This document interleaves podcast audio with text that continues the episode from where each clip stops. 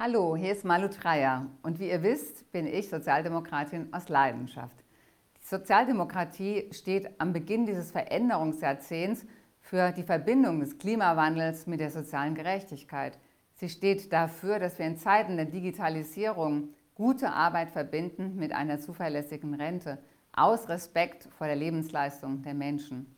Und sie steht nicht nur für die globale Mindeststeuer, Sie steht auch dafür, dass wir eine Steuerreform auf den Weg bekommen, mit der starke Schultern mehr leisten als schwache Schultern. Wir wollen die Zukunft gestalten und wir wollen das tun mit Olaf Scholz als Kanzler. Olaf Scholz kenne ich schon ganz, ganz lange. Er ist ein Herzblutpolitiker.